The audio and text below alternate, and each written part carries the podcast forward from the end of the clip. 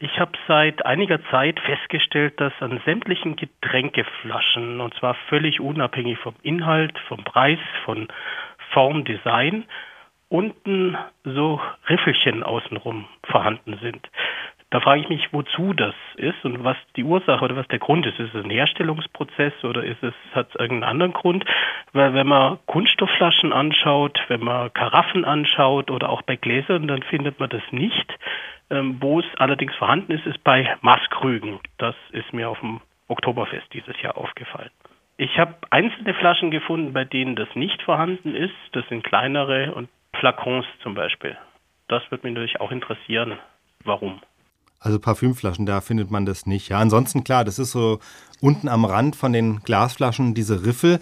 Ich habe gedacht, das ist relativ einfach, rufe ich beim Flaschenhersteller an, der wird mir das sagen und dann war ich doch überrascht, was für ein kleines Geheimnis da zum Teil drum gemacht wird. Also bei der ersten Firma, die ich angerufen habe, das war die Firma Wiegand im bayerischen Steinbach, da habe ich erstmal eine schriftliche, zweizeilige Antwort bekommen. Die schreiben, die Riffelung sei dazu da, einen reibungslosen Ablauf auf Transportbändern zu ermöglichen bei der Herstellung und in den Abfüllanlagen.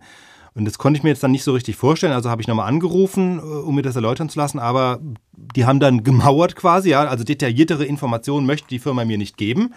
Also habe ich bei einer zweiten angerufen. Die haben mir eine ganz andere Auskunft bekommen, wobei das auch eher dann die war, mit der ich gerechnet habe. Nämlich, dass es einen ganz praktischen Grund hat mit diesen Riffeln. Nämlich, die verhindern, dass sich eine Flasche, vor allem eine kalte Flasche, am Tisch quasi festsaugt. Man muss sich das so vorstellen, Flaschen haben ja unten in der Regel keinen ebenen Boden, sondern sind meistens so leicht nach innen gewölbt.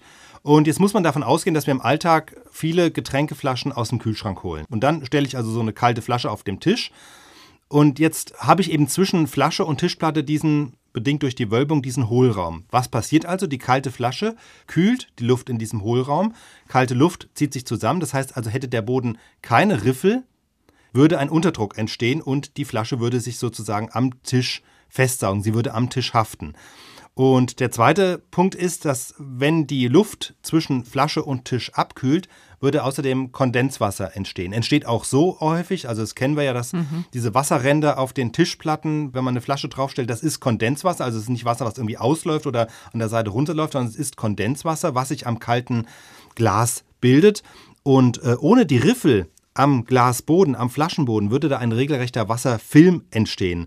Und den zu verhindern ist eben auch eine Funktion der Riffel. Die sorgen eben dafür, dass die Kontaktfläche zwischen Glas und Tisch nicht geschlossen ist, sondern dass es Lücken und somit einen Luftaustausch zwischen innen und außen sozusagen gibt. Also so eine Art verbraucherfreundliche Maßnahme, dass man keine Wasserränder auf den Tischen hat. Ja, und vor allem, dass man die Flasche auch wieder leicht wegnehmen mhm. kann und sich nicht da so ein Film bildet, auf dem da die Flasche hin und her mhm. rutscht. Ja, und dann waren da ja noch die Parfümflaschen. Ja. Warum brauchen die diese Riffel nicht? Ja, also wenn der Hauptgrund für die Riffel dieser Kondenswassereffekt ist bei den Flaschen, die man aus dem Kühlschrank holt, ist es halt so, Parfümflaschen stehen normalerweise nicht im Kühlschrank, also dadurch stellt sich das Problem erst gar nicht. Das stimmt, die stehen nicht im Kühlschrank.